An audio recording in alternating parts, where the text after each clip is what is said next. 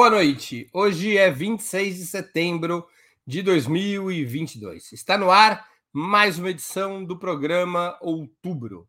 Aqui você encontrará as melhores informações e análises sobre as eleições mais importantes desde o final da ditadura militar. Outubro é apresentado em três edições semanais, às segundas, quartas e sextas-feiras, sempre das 19 às 20 horas. Cada edição com um trio fixo de convidados, homens e mulheres de diversas orientações e gerações que integram a fina flor da análise política de nosso país. Hoje teremos a participação de Maria Caramês Carlotto, professora de Sociologia e Relações Internacionais na Universidade do ABC. Valério Arcari, historiador e professor titular aposentado do Instituto Federal de Educação, Ciência e Tecnologia de São Paulo. José Dirceu, ex-presidente nacional do PT e ex-ministro da Casa Civil do governo Lula. Em nome de Ópera Mundi, agradeço aos três convidados e passo a primeira pergunta de nossa noitada, a última com a nossa turma das segundas-feiras, antes das eleições do dia 2 de outubro. A campanha desse ano rapidamente adquiriu um caráter plebiscitário, contrapondo Lula contra Bolsonaro. A própria coalizão dirigida pelo PT decidiu na semana passada não inscrever um programa de governo no TSE, restringindo-se às diretrizes gerais aprovadas em junho. Ter um programa mais claro e definido, como em outras campanhas petistas e de esquerda, atrapalharia a campanha eleitoral? Ao baixar a intensidade de disputa programática, por outro lado, não se estaria perdendo a oportunidade de construir, durante a campanha, um consenso social favorável a uma alternativa claramente contra o neoliberalismo? Com a palavra, Valério Arcari. Bom, boa noite a todos. É, boa noite, Maria Carlotto, Breno, Zé Dirceu. Olha, eu penso é, duas notas breves sobre este tema. É, a primeira é que não é necessário é, que a candidatura Lula renuncie a um programa de esquerda para vencer as eleições. A ideia de que o giro ao centro, que significaria neste momento aceitar de alguma maneira a pressão que é feita publicamente pela, pela classe dominante, é, exigindo um compromisso com a responsabilidade fiscal na economia e uma política de solidariedade social diante do aumento da desigualdade, da miséria da fome. Não é verdade que um giro ao centro, em que a candidatura Lula cederia a estas pressões que são socialmente hostis, porque preservariam no fundamental o legado do golpe, é disso que se trata, vão ser úteis para vencer as eleições no primeiro turno. É, todas as pesquisas é, continuam confirmando uma vantagem é, importante, substantiva, da candidatura Lula, que se apoia no Sudeste, no Nordeste, entre os mais pobres, entre as mulheres, entre a população negra. E, portanto, isso não é necessário para vencer as eleições. E, por outro lado, quando a esquerda é, renuncia à autenticidade, ou seja, à representação dos interesses de classe, que é a sua vocação, ou seja, a grande maioria trabalhadora, operária e popular do Brasil, quando se perde a autenticidade, se perde um impulso que é vital para dar credibilidade ao que nós dizemos. E eu creio que, que agora que eh, estamos, digamos, na, na semana decisiva, não é hora de fazer giro, não é hora de é, renunciar a tudo que já foi dito ao longo é, do último ano, que é necessário revogar o teto dos gastos, que é necessário é, revogar a reforma trabalhista, que é necessário a elevação do salário mínimo todos os anos, acima da inflação para reduzir a desigualdade social, que é necessário compromisso com a reforma agrária, que é necessário a defesa da Amazônia, contra a expansão da fronteira agrícola, que é impulsionada pelo agronegócio. Enfim, é, eu estou convencido que não é hora de fazer o giro ao centro, é hora de reafirmar os compromissos de classe com os interesses eh, da maioria explorada e oprimida do Brasil. Breno.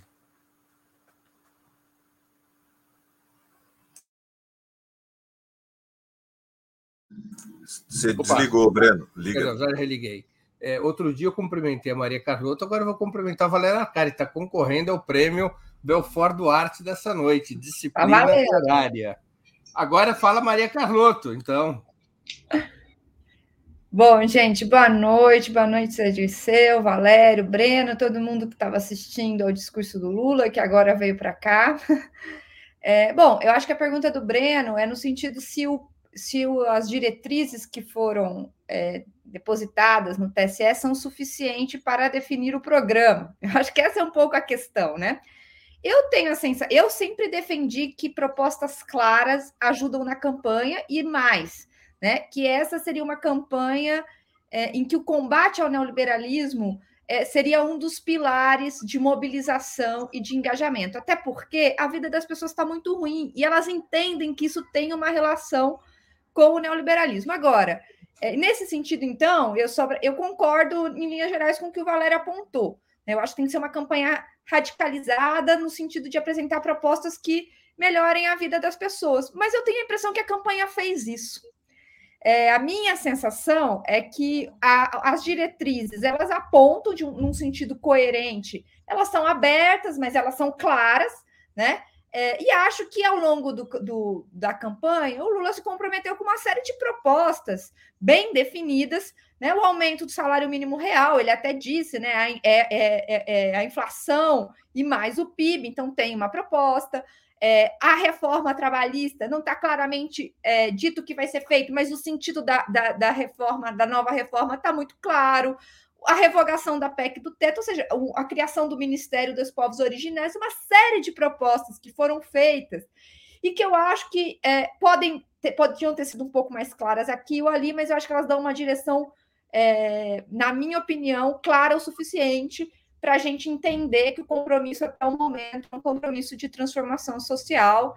É, e acho que isso poderia ter sido mais claro em alguns pontos, poderia ter nos ajudado na campanha ter aí um, um, embate programático mais claro, mas eu não, eu não diria que não teve é, propostas e não, e não diria que são, é um programa que fez um giro ao centro muito decisivo. Eu acho que é, temos aí um, um, material a partir do qual a gente pode criar uma mobilização social para levar o governo ainda mais é, para um sentido de transformação social.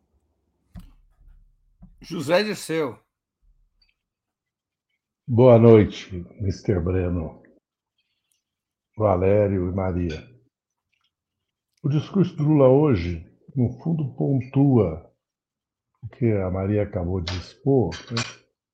os principais pontos do que seriam as diretrizes de governo.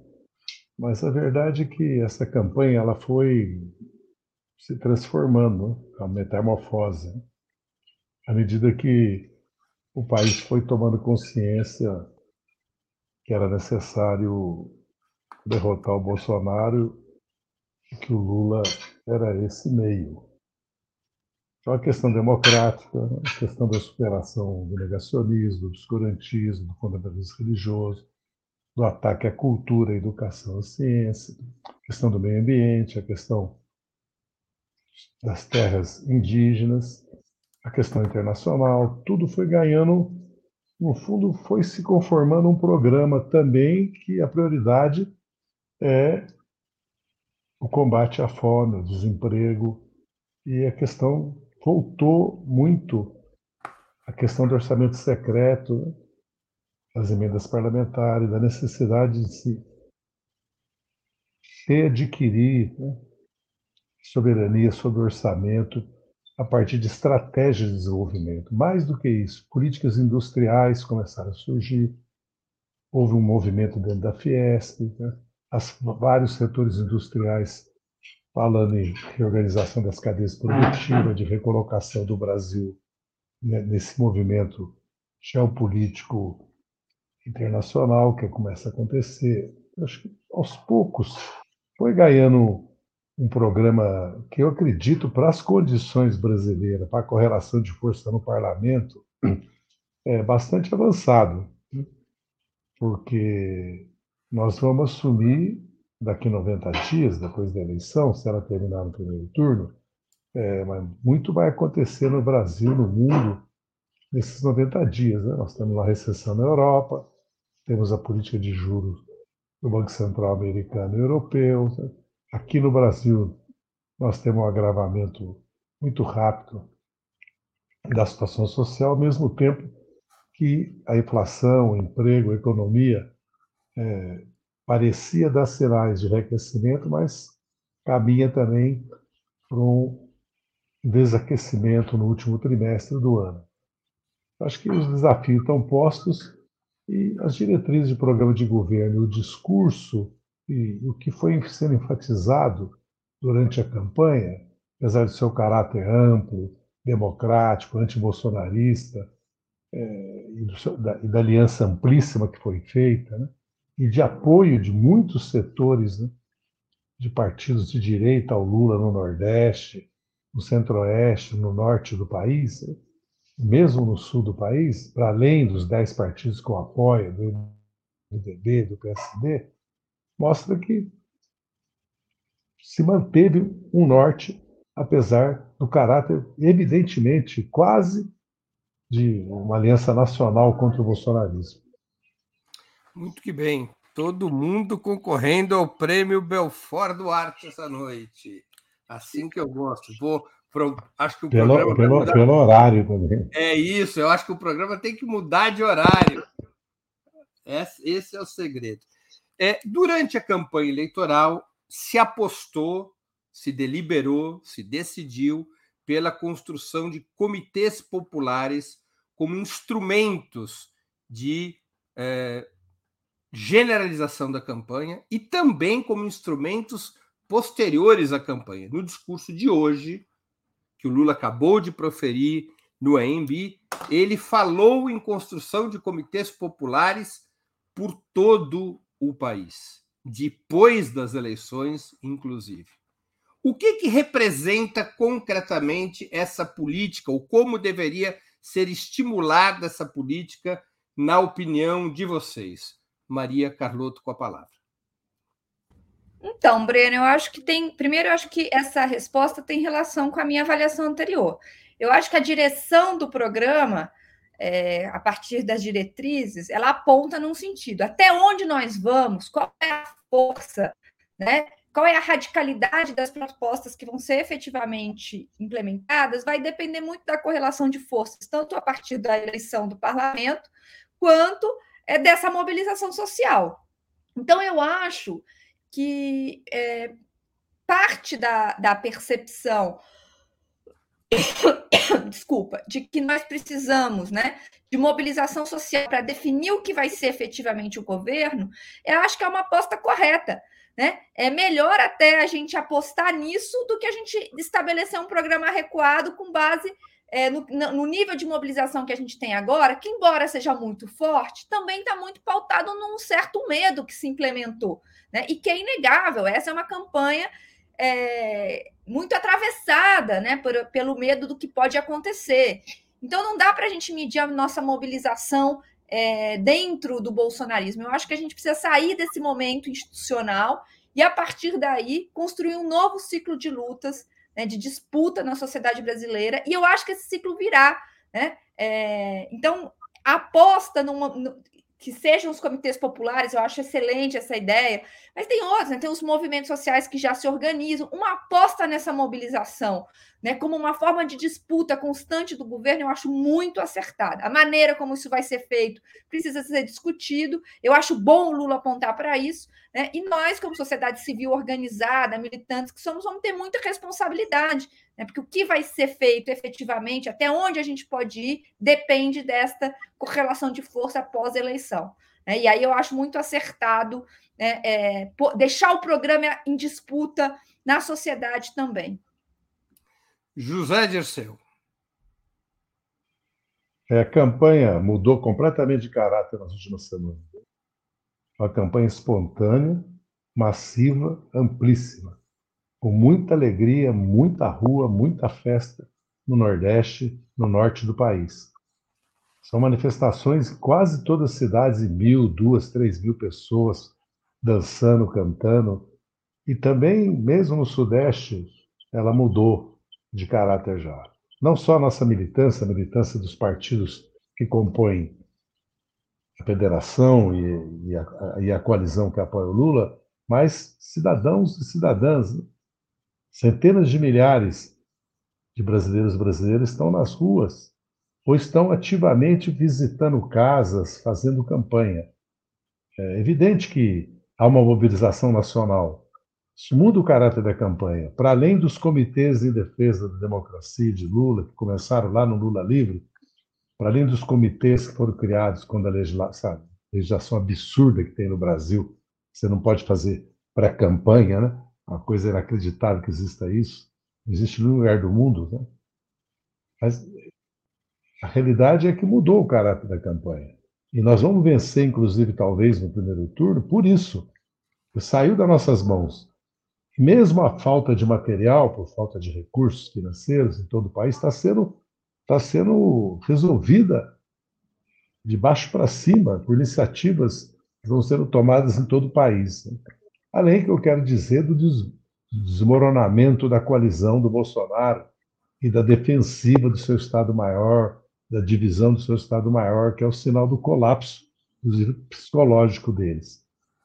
Acredito que nós devemos não só retomar todas as formas de participação, controle social que existiu, que o bolsonarismo, esses três anos dez, oito, nove meses, veio desorganizando no país, desmontando, tornando, inclusive, às vezes até ilegal, dizer, reorganizar na área da saúde, da educação, de todas as áreas do aparelho do Estado, dos ministérios, das políticas públicas, participação e o controle social, como nós devemos buscar, sim, formas de organização né, que nós já devíamos ter feito no passado, quando eu sempre falo dos filhos do ProUni, certo? ou das mães do Bolsa Família. Acho que nós devemos fazer um esforço para aproveitar. Me perdoe, Havia uma proposta de criar comitês populares no âmbito do Fome Zero, quando começa o governo Lula, não? Havia, mas ela pereceu uma discussão que eu considero que foi equivocada entre conselhos puros ou conselhos institucionais. Nós devíamos ter feito conselhos mistos. O conselho institucional é a Câmara Municipal, o prefeito, e algum tipo de associação, como Laios, Rotary, certo? ou associação de moradores. Certo? O comitê puro é o comitê de moradores popular puro. Nós podíamos ter feito um misto, não se fez nenhuma coisa nem outra, e acabou, acabamos não fazendo, só para lembrar. Eu, eu participei muito ativamente desse debate, dessa discussão.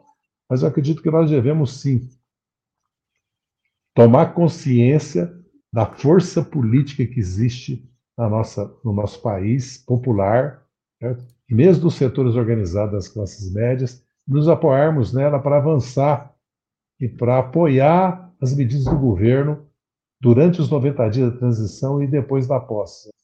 É, partir da ideia, certo? Que sem mobilização da sociedade nós vamos fazer mudanças part, né? legais, institucionais, certo? ou mesmo é, evitar ataques, né? pressões sobre o governo, certo? acho que é uma ilusão. Muito bem. Valério Arcari. Bom, eu concordo inteiramente com o que Maria Carlotto e o Zé Dirceu disseram. Creio que a vitória que se anuncia no horizonte pode ser uma centelha, uma faísca de uma irrupção de, de confiança, pelo menos nos setores mais avançados da classe trabalhadora, da juventude, dos oprimidos, do movimento de mulheres, do movimento negro, e que isso Bom, seria uma expressão subjetiva de uma mudança eh, da relação de forças eh, estrutural na sociedade, aquilo que nós chamamos em geral a correlação social de forças. Mas como eu sou um otimista realista e cada dia tem a sua agonia, eu estou preocupado agora com o dia 2 de, de outubro, ou seja, dia 2 de outubro, porque é lindo, eu adoro pensar 2023 como pode ser extraordinário, impulsionar comitês populares, conselhos populares, em torno de todas as causas eh, justas, né, em defesa da Amazônia, das populações indígenas, do direito à casa própria,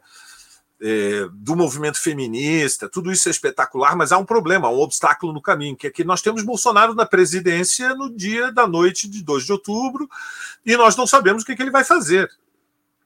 Então, isto coloca o problema da mobilização para a noite do dia 2 de outubro, ou seja, haja ou não vitória no primeiro turno, nós temos que ter capacidade de nos apoiarmos na onda vermelha que contagiou o país nos últimos três dias, cujo centro é claramente o Nordeste.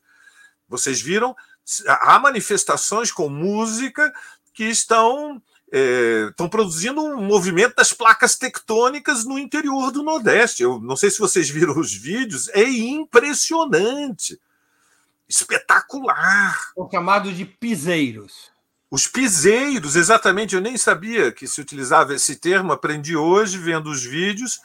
Isso é a expressão de uma energia política que está despertando, que tende a crescer nos próximos dias e que pode ser decisiva para deslocar votos de indecisos ou mesmo de eleitores de outras candidaturas que, diante da possibilidade de, de encerrar esta batalha e evitar o que será certamente se tiver que acontecer um segundo turno em que a campanha do Bolsonaro pode fazer qualquer coisa e tragédias estão acontecendo. Vocês talvez tenham visto a história de hoje no interior do Ceará, né, de mais uma morte.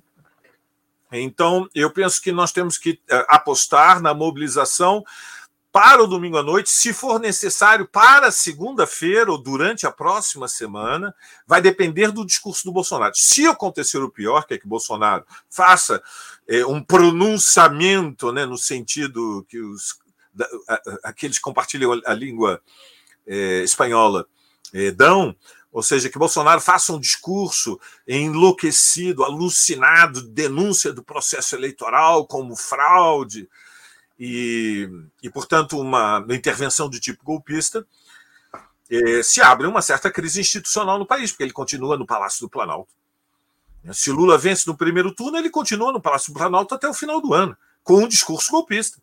Então, abre-se mais uma vez o problema do impeachment do Bolsonaro, porque ele é uma ameaça golpista que deixa é, a transição num quadro de turbulência cujo desfecho, a rigor, pode ser muito grave. Então, eu, eu, eu acho extraordinário nós pensarmos estratégias de organização popular para o próximo ano, mas como, eu repito, sou um otimista realista, talvez seja necessário nós termos é, força social de choque para garantir a vitória do primeiro turno, se ela ocorrer no próximo domingo, e, se necessário, para sair às ruas, se Bolsonaro provocar uma crise institucional, para recolocar diante do Congresso Nacional a necessidade da imediata retirada em situação de emergência de Bolsonaro da presidência da República. Isto, quero recordar, foi feito pelo Partido Democrata depois da invasão do Capitólio nos Estados Unidos e, portanto, tem precedentes. Vou aqui colocar uma questão tipicamente eleitoral, em homenagem ao realismo do Valério Arcari. Aparentemente, segundo as pesquisas e os diretores técnicos dos institutos de pesquisa, estariam localizados ao centro os principais contingentes de eleitores que definirão se Lula será ou não eleito no primeiro turno. Cidadãos e cidadãs que estariam na chamada terceira via até o momento, ou um pequeno contingente de eleitores que ainda se coloca como indecisos. Os principais institutos consideram que a taxa de consolidação de votos, tanto do Bolsonaro quanto do Lula, é absurdamente alta. Não haverá transferência de votos importante entre esses dois blocos. O que se disputa para haver ou não é, vitória do Lula no primeiro turno seriam esses votos ao centro. Como podem ser atraídos esses eleitores nem nem? Com uma moderação programática da, é, é, e da aliança de governo, como exigem editoriais de veículos da imprensa monopolista, a Folha de São Paulo foi muito clara no editorial neste domingo de que o, o Lula deveria assumir um compromisso de um misto entre liberalismo econômico e responsabilidade social para poder definir o voto desses eleitores nem nem seria essa a melhor tática ir ao centro ou através da confrontação com Bolsonaro e sua política econômica, como normalmente têm sido os discursos de Lula. Qual é a opção mais eficaz, na opinião de vocês, para resolver, repetindo o que o Lula disse no discurso agora, para resolver esse tantinho de votos que falta para uma vitória no primeiro turno? José Dirceu com a palavra. Breno, eu, eu, eu acredito que essa questão ela tem muitos elementos subjetivos, psicológicos, culturais, de imagem. Né? Acho que está havendo um movimento na sociedade, que eu falei, Valério falou, é, não é só no Nordeste, em todo o país, que conduz que essa parcela do eleitorado indeciso ou que está na terceira via, né, ou que vai se abster, acabe votando no Lula e decidindo a eleição. Não sei se é questão programática, certo? ela ganha essa racionalidade programática, vamos dizer assim, ganha essa dimensão? Pelo, pelo tão pouco espaço de tempo, entendeu? E pelas mensagens também, que são muito mais emotivas, né? É, são muito mais simbólicas do que, eu diria, né? programáticas. Né? O que está acontecendo é um movimento de adesão à candidatura do Lula. Né? E, além dessa consolidação que você bem lembrou, da imensa maioria do eleitorado já está definido entre o Lula e o Bolsonaro. Porque cada pesquisa que está surgindo, inclusive hoje é do IPEC, o Lula sobe mais um pouco e vai aumentando a chance de ganhar no primeiro turno. Entendeu? Agora, eu não acho que é a questão de responsabilidade social e, e, e liberalismo econômico que, que, que, vai levar a isso. Acho que não é um eleitorado assim, tão politizado, entendeu? que está no sentido politizado, no sentido que fica atento às políticas econômicas né? É, do PT, da esquerda. Né? Eu acredito que o clima que está se criando é que levará a isso. Né? Acho que é uma onda, né? como acontece em muitas eleições. Né? E a força também do voto da militância dos ativistas que não são militantes, que estão se jogando na eleição. E até agora, a não ser que haja uma contraofensiva do lado de lá, há uma certa paralisia do lado de lá. Lógico que eles sempre têm os, o, a guerra suja nas redes, né? ou a guerra suja real, 48 horas antes, o clima de instabilidade, como o Valério alerta, para depois, que é realmente um problema concreto que nós vamos enfrentar dia 3 até dia 1 de janeiro. Certo? Qual será o comportamento do Bolsonaro, em que nível o bolsonarismo e certos setores que aderem ao bolsonarismo é, vão se pautar, se vão aceitar o resultado eleitoral ou não. É um pouco isso. Muito bem. Valério Arcari. É, olha, eu, eu penso que a, a, campanha que é feita através da, da mídia comercial de que o, a nação não pode dar um cheque em branco ao Lula é, é, é simplesmente uma chantagem de última hora. É, é, se, se, estão corretos os, os, diretores dos institutos que identificam que é, os votos que podem decidir a vitória no primeiro turno, o IPEC hoje confirma 52% dos votos válidos. Veremos, teremos pesquisas todos os dias daqui até, até sábado. Eu creio que o tema central que pode levar eleitores do Ciro ou da Simone Tebet a fazer uma escolha estratégica e antecipar o voto no Lula é, é a, a, rejeição ao perigo autoritário que Bolsonaro representa, ou seja, é a bandeira das liberdades democráticas. O que existe de elemento comum entre a esquerda e os eleitores dessas candidaturas da chamada terceira via é que nós compartilhamos a preocupação com a ameaça que é a presença na presidência de, de um fascista à frente de um governo de extrema-direita por mais quatro anos. O que está em jogo é, é em grande medida, é, Breno, é, o destino da nação, no, de uma forma, digamos, de máxima gravidade. É, é terrível, mas é assim: se Bolsonaro eventualmente consegue chegar ao segundo turno, nós teremos uma disputa de um grau de intensidade, de radicalização, que serão, digamos, as turbulências serão eh, inexoráveis. Eh, e, evidentemente, a, a, enquanto o Bolsonaro estiver disputando, está colocada no horizonte a possibilidade dele vencer as eleições. É muito improvável, eu sei, mas o, a ameaça que pesa sobre o país é o perigo de uma derrota histórica. E, e, portanto, as liberdades democráticas e a própria forma do regime republicano democrático liberal está ameaçada eh, enquanto Bolsonaro estiver no Palácio do Planalto. E, portanto, a, creio que as bandeiras democráticas têm enorme importância, ou seja, a esquerda tem que dizer nós somos os que temos compromisso irredutível na defesa das liberdades. Foi a esquerda que de, entregou a vida dos seus melhores filhos para a luta contra a ditadura militar. Nós temos credibilidade, nosso compromisso com as liberdades democráticas é, é irrefutável. E nós merecemos a confiança daqueles que, não sendo de esquerda, compreendem o perigo autoritário que é uh, Bolsonaro e a ameaça da, do que será uma disputa em segundo turno, com mais quatro semanas em que o que ele fará é, está na, na fronteira do imprevisível. Maria Carlotto, com a palavra.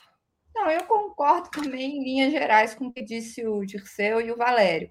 Primeira coisa, assim, eu tenho muita dúvida desse diagnóstico de que o que é mais decisivo nesse momento é esse voto é, que está com Ciro Simone e, que e, e os indecisos, e que esse voto seria de centro. Né? É, primeiro porque assim, as pesquisas elas mostram uma estabilidade no dado final, mas existem movimentações em todos os estratos. Todos os estratos de renda, né, de, de, regionalmente. Se a gente for olhar as movimentações, então assim, existe um voto que está sendo disputado o tempo todo.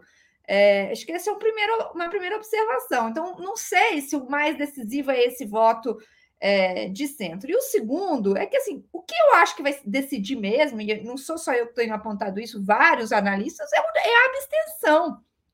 Né? E incluir especialmente a abstenção dos setores populares. Então, eu acho que o decisivo é, vai no sentido do que tanto Valério quanto o Dirceu disseram, é essa, essa mobilização da reta final que chama a, intenção, a atenção para a importância desta eleição, a importância de derrotar o Bolsonaro, e isso vai ser feito, sobretudo, com base num, numa mobilização de afetos. Agora, nessa reta final, né, é isso, é se cria uma onda, as pessoas entendem o que está em jogo, para além de detalhes programáticos, e vão né, dentro de um, de um sentido. E acho que a nossa principal campanha, e Lula já está fazendo isso, tem que ser contra a abstenção, para que os, no, os setores que já apoiam Lula compareçam as urnas, né? E é, seguir confrontando o Bolsonaro e o que ele representa. Não acho que fazer nenhuma guinada agora, acho que vai. Concordo com o Valência, a chantagem de última hora, e não acho que vai ter efeito eleitoral de, de, importante em nenhum sentido. Acho que o mais importante é seguir nessa mobilização, criar uma onda, né, mobilizar afetos é, e principalmente combater a abstenção. As pessoas têm que entender que essa é a eleição mais importante, que elas têm que votar. Antes de continuarmos, eu queria pedir a contribuição financeira de vocês para a Opera Mundi. Há seis formas de fazê-lo. A primeira assinatura solidária em nosso site, operamundi.com.br apoio.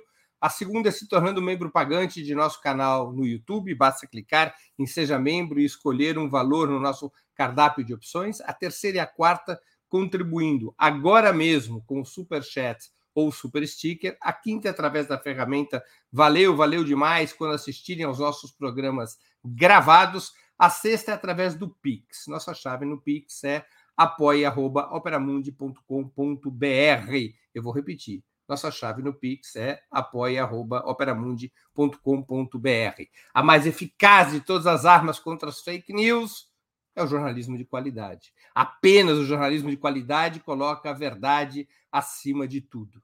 E esse jornalismo que Opera Mundi busca oferecer todos os dias depende da sua contribuição, do seu apoio, do seu engajamento, do seu bolso. Agradeço a todos e a todas que puderem contribuir. Que saco vazio não para de pé. Outro fato importante nessa segunda-feira foi promovido por Ciro Gomes. Ciro Gomes leu hoje um manifesto à nação. Havia alguma especulação de que ele poderia até mesmo renunciar à candidatura, o que definiria o resultado eleitoral e, de alguma maneira, lhe permitiria reposicionar sua biografia. Mas o que fez foi repetir um discurso de ódio contra Lula e o PT. Qual o papel que Ciro tem tido nessa campanha e como, e como conquistar parte dos seus eleitores? Quem fala agora é Maria Carlotto. Não, perdão, é, é, eu me equivoquei aqui. Valéria Arcari. Bom, o, o discurso do Ciro foi duríssimo é, infelizmente, é, Ciro perdeu a, a bússola política.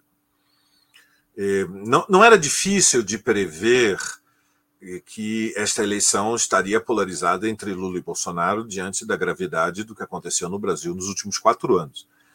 É, o próprio PSOL, como vocês todos sabem, é, que sempre apresentou candidatura própria, é um partido que se posiciona à esquerda do PT, em torno de uma plataforma eh, de inspiração anticapitalista, fez um congresso em setembro do ano passado e, com enorme antecipação, decidiu não lançar candidatura própria à presidência da República e defender uma frente de esquerda para derrotar Bolsonaro nas eleições.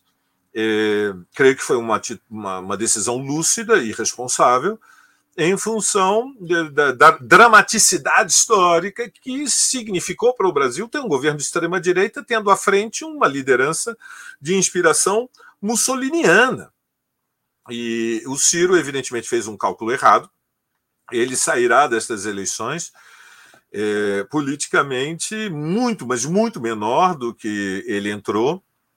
Ele insiste em fazer uma campanha que hostiliza a esquerda em geral, é, ataca frontalmente o Lula e, portanto, cumpre um papel é, de é, instrumento útil para que o Bolsonaro chegue ao segundo turno. Quer dizer, sempre quando um partido, uma força política, uma liderança é, estabelece um, um lugar na disputa, na luta de classes, na luta eleitoral, é, cumpre uma função.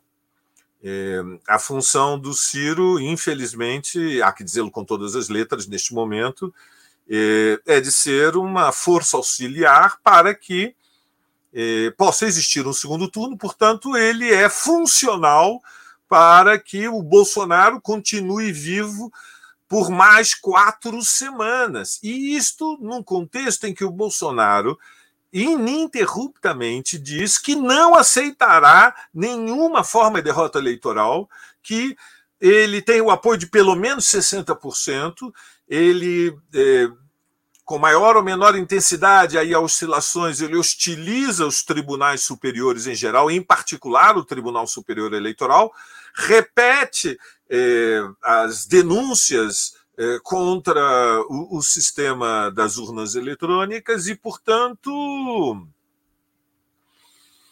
e portanto eh, está abraçada a uma estratégia que é golpista. simplesmente é golpista. É incrível que, diante deste quadro, o Ciro Gomes insista em, em ser uma força auxiliar do bolsonarismo. E eu creio que ele sairá é, muito, muito, muito machucado desse processo eleitoral. Oxalá Maria... os eleitores sigam outro caminho. Breno. Maria Carlotto. Não, a primeira coisa é que, assim, nesses últimos, nessas últimas pesquisas, o Ciro já vem caindo, né? Na IPEC mesmo. Início de setembro ele tinha oito, metade de setembro tinha sete, e agora ele tem seis. Então, já o, o movimento dos eleitores já vem sendo já, já vem ocorrendo, né? Lembrando que ele terminou o primeiro turno de 2018 com 11%. Né? Pode ser que ele chegue até em terceiro lugar, porque os votos da Tebet parecem estar um pouco mais resilientes. Tô, tô fazendo essa observação porque acho que tem um movimento que está ocorrendo independentemente é, do próprio candidato. Né? É, acho que a principal oposição dessa eleição é, é, é, é que nós, né, a principal polarização é com o Bolsonaro, isso não tem dúvida. Né? Então, eu não sei se a gente deveria perder tanto tempo é, de, discutindo e, e debatendo é, o Ciro. Acho que a gente lamenta o que está acontecendo, mas eu acho que é uma escolha que ele fez que já está muito clara, gente, há bastante tempo. Né? Não, eu, eu vi a movimentação hoje, que ele podia abrir mão, eu em nenhum momento achei que ele não faz o menor sentido pelo caminho que ele escolheu até aqui. Não fazia sentido, porque se ele quer manter qualquer porta aberta, né? Se ele, ele teria que ter adotado outra postura. Então, assim, ele não vai mudar, né? É, acho que a gente tem que. Não, a gente não pode perder o foco. Né? Eu acho que o foco é Bolsonaro, o que ele representa, né, a coalizão de forças em torno dele, o legado de destruição e horror que eles vão deixar. Eu acho que tem que polarizar com ele e o movimento vai acontecer naturalmente pela força que a gente vai ganhar por ser a principal é, oposição ao Bolsonaro. E qualquer. A gente até fez um manifesto dos professores da UFABC e a gente. Qualquer falsa simetria que se construa nesse momento né, é, não convence qualquer pessoa que minimamente está olhando. Assim, então, esse discurso do Ciro, eu acho que ele tem uma limitação nele mesmo, ele se descredibiliza nele mesmo. Né? Construir uma, uma simetria entre o Lula, a coalizão que ele representa, e o bolsonarismo, isso não faz sentido algum, né? É uma coisa completamente delirante. Então, eu nem acho que ele deveria perder muito tempo nisso, no, no sentido de avaliar o Ciro, para não perder o foco é, no, no Bolsonaro. E acho que é justamente pela polarização com o Bolsonaro que a gente vai atrair esses eleitores, porque a gente vai fazer um diagnóstico melhor do que o que o Ciro está fazendo. José Dirceu. Como eu lhe disse antes, não tenho nenhum prazer nem desejo de falar do Ciro Gomes. Para você ter uma ideia ao, que, ao ponto ele chegou, ele conseguiu desconstruir uma aliança de 16 anos no Ceará, conseguiu que a governadora do PDT saísse do partido, conseguiu que os dois irmãos, o Cid Gomes, senador da República, ex-governador, e o Ivo, prefeito, não apoiasse o Roberto Cláudio, que é o candidato que ele acabou apoiando no diretório regional do PDT, que foi que foi escolhido, né? e o PT se viu obrigado a lançar um candidato que está empatado nas pesquisas com o capitão Wagner. E o candidato do Ciro, tudo indica, não irá para o segundo turno. Isso, isso revela, certo, a que ponto chegou, é, vamos dizer assim, essa jornada que o Ciro, Ciro construiu. Né? O erro do Ciro é, é ele considerar que a vontade política dele, o desejo dele, o direito que é legítimo dele de ser candidato, significa que ele seria uma opção para o país. É, basta ler o que aconteceu em 18, que o Haddad tem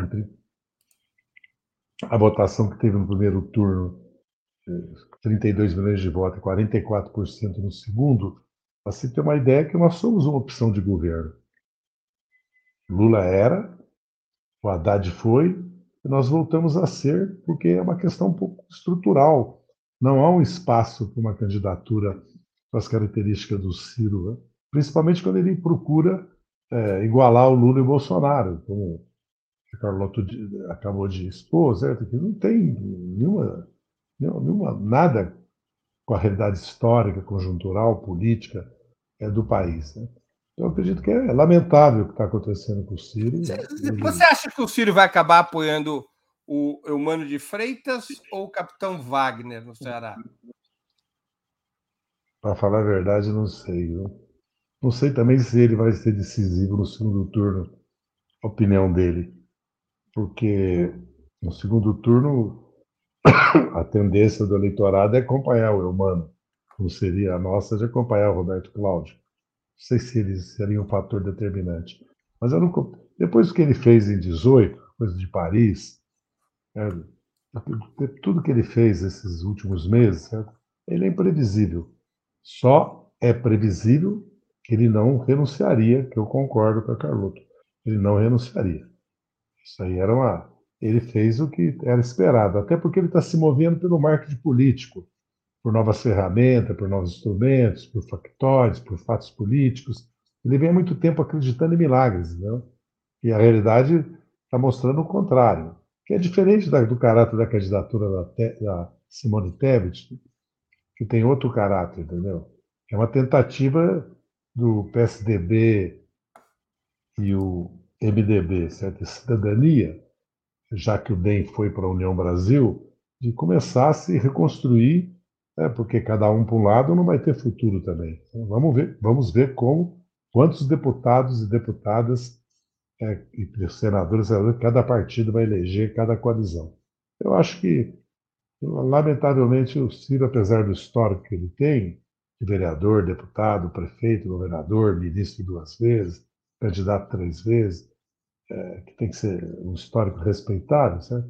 esse comportamento dele é, é, é um, deixa a biografia dele, o papel político dele no país, um, um papel quase que inacreditável que ele tenha é, jogado esse papel e levadas até essas consequências que ele está levando, que tudo indica até dia, dia 2 de outubro. Né?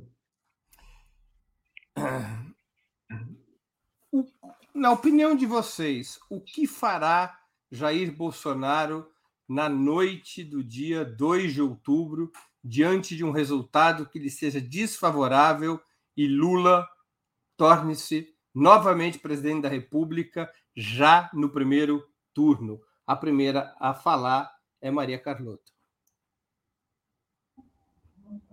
Olha, o que o Bolsonaro vai fazer, eu não tenho a menor ideia. Acho que ele tem. O que, eu, o que eu acho é o que nós temos que fazer. Eu acho que é isso que a gente tinha que discutir, independente de qualquer coisa. Eu acho que nós temos que preparar é, o caminho né, para a gente ter uma mobilização é, já na noite do dia 2, caso, independentemente do que aconteça, né? Porque acho que em qualquer.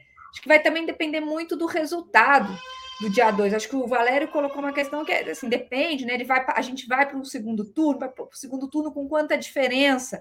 Né? Vai ser decidido no primeiro turno? Primeiro Perdão, turno, a, a, só, só é, consolidar minha pergunta aqui. Tá. No caso de uma vitória do Lula no primeiro turno, Lula ganhou a eleição, então, mas... voto para se fazer presidente da República. Qual é a sua avaliação de qual será o comportamento de Bolsonaro? Então, eu entendo a tua pergunta, Breno, mas é que eu acho que ela trabalha com uma, uma perspectiva fechada. Eu acho que a gente deveria estar preparado para vários cenários. Você está trabalhando com um, né? Que seria o melhor possível. Mas eu acho que a gente devia estar é, trabalhando, assim, deveria preparar a militância para trabalhar com vários cenários. Então, qual é a mensagem que eu acho que a gente deveria é, indicar para a militância. Eu acho que se a gente vence no primeiro turno, se a gente vai para o segundo, independente do resultado que, com o qual é, a gente vai para o segundo turno, em qualquer caso, a gente deveria ter uma grande mobilização na noite do dia 2. A gente tinha que fazer da noite do dia 2 uma noite de vitória. Independente, pra, até para que a gente, caso a gente tenha que encarar um segundo turno, a gente encare um segundo turno com um crescendo de mobilização que já está se consolidando. Então, eu acho que é, o que nós deveríamos fazer é preparar. O que eu acho que o Bolsonaro vai fazer vai depender muito do resultado das urnas, né? Porque o Bolsonaro também, a gente tem essa impressão que ele é um se passa muito essa ideia que ele age sozinho, mas eu acho que ele tem também um, um contorno em torno dele que está fazendo cálculos. Né? E esses cálculos vão depender do resultado concreto das urnas. É, eu acho que essa, eles, é, é, né, ele está sempre jogando com, com esses dois, com, com, esse golpismo de um lado, com a tática B e com a tática A, que ele vai eleição para o segundo turno. Então, eu realmente acho que o que ele vai fazer vai depender do que acontecer no 2 de outubro. Se ele for para o segundo turno, a tática dele vai ser uma. Se ele perder, a tática vai ser outra. Porque ele não quer, só para concluir, Breno, não perder o meu troféu, eu acho que ele não quer. É, a, a, o cálculo do Bolsonaro é também se posicionar para o pós-eleição. Né? Ele quer seguir liderando a oposição, na minha opinião. É, é, agora fala José Dirceu. Não sei se vocês perceberam que começou a surgir proposta de anistia. Perceberam, né? Aí nas entrelinhas da mídia. Pelo que eu vi, partindo de novo do Michel Temer, né? Porque é sintomático, né? porque geralmente tem ponte o bolsonarismo, né? como foi o caso do pacto de 7 de setembro do ano passado. São muitas as, as hipóteses. Né? No caso de uma vitória do Lula, concordo com a Carlotto que o mais importante é nós elevarmos a comemoração, a mobilização ao máximo, entendeu? E ocuparmos as ruas de todo o país. Não vejo clima interno no país, nem internacional, não vamos aqui descrever isso, porque nós já falamos sobre isso aqui. Bolsonaro intentar um golpe ou uma aventura negacionista do resultado eleitoral, contestar o resultado eleitoral. Né? a situação dele vai ser uma, uma situação muito restrita, ele vai ter muitas poucas opções a não ser aceitar o resultado eleitoral. Ele pode tentar, mas pode terminar como Valério Arcari bem lembrou, certo? numa medida institucional de impedimento dele, ou e depois de responder a processos né, contra, de atentar contra a ordem institucional, que é um processo de crime de responsabilidade e depois de crime é, contra a ordem democrática. Né? Porque qual setor da sociedade que sustentaria, apoiaria o Bolsonaro? As Forças Armadas, do ponto de vista institucional, remoto. Setores militares, mas é insubordinação. Setor, as polícias militares, tudo indica que se recolheram nesses últimos meses. Né? Mas aí é um movimento de sublevação armada. Eu não vejo que setor importante da sociedade brasileira apoiaria uma contestação do resultado eleitoral. Acho que tudo o que houve até agora, né, que Bolsonaro foi tentando criar clima para impedir certo, o processo eleitoral ou para negar as urnas eletrônicas, todas as derrotas que ele sofreu, tanto legais, institucionais como políticas, já foi criando uma outra situação o pós 2 de outubro. E a situação internacional nem se fala, né?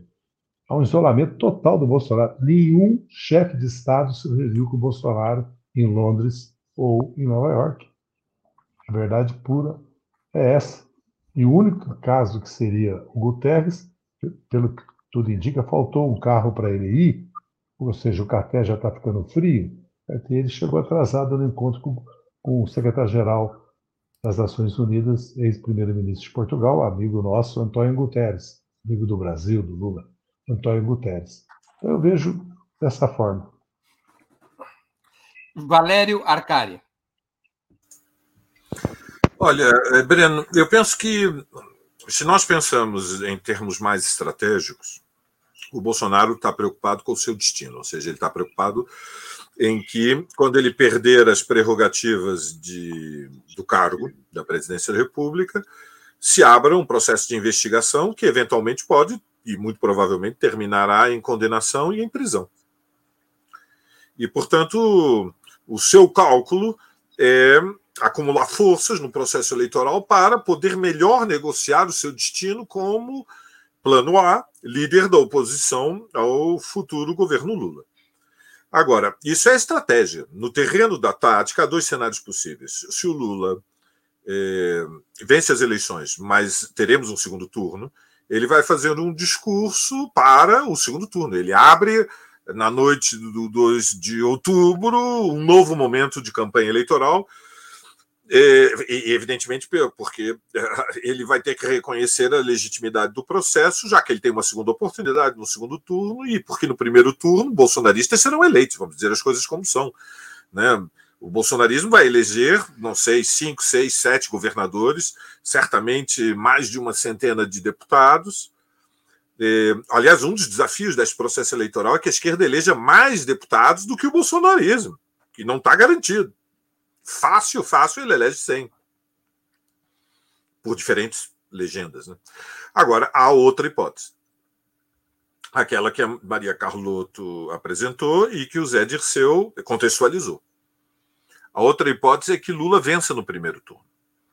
Aí, nesse contexto, eh, eu não descarto a possibilidade de ele fazer um discurso de sublevação da ordem, ou seja, de questionamento ao processo eleitoral, porque os interesses dele vêm antes dos interesses dos seus aliados na extrema-direita, que boa parte deles são de extrema-direita, mas não são fascistas.